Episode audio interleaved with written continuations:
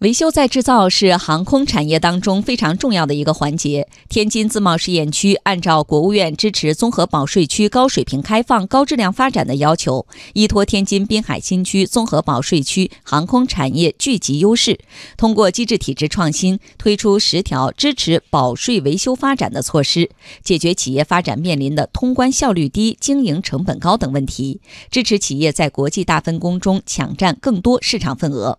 请听央广记者夏振宇、天津台记者翟静秋的报道。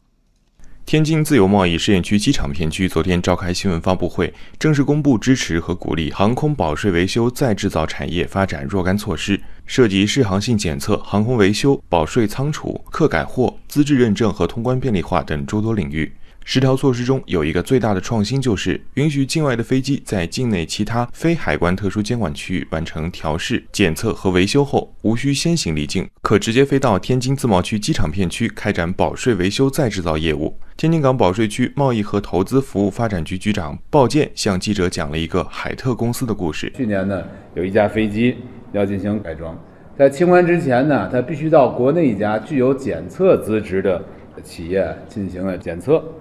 完成这例行检测之后，按照原来咱们的规定，要必须实际飞出咱们中国境内，再飞到咱们天津来，完成在境外的三日游。这样呢，就给企业，特别是这个企业的这个飞机的拥有者，就带来了这更多的经营成本。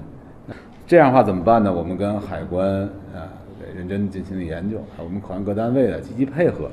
就是提出来呢是这样，就是飞机啊，这个到济南啊完成。这个例行检测工作后，可以飞到咱们天津滨海新区的这个综合保税区来自贸试验区内，因为咱们的这个综保区啊就在机场旁边，我们通过滑行道与跑道相连，这是我们一个独特的一个优势。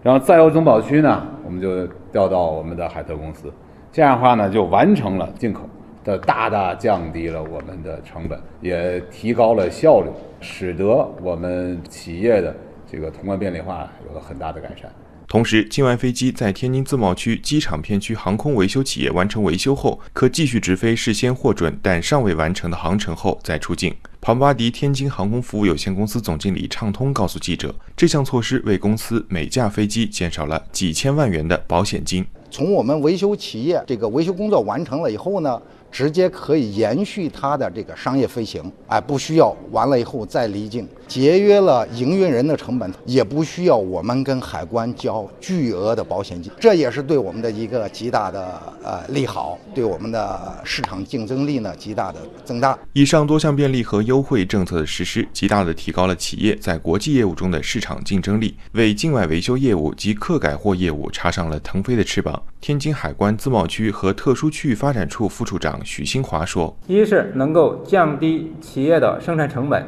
单架飞机保证金占压预计可减少上千万元。航材啊，委托加工的关键部件，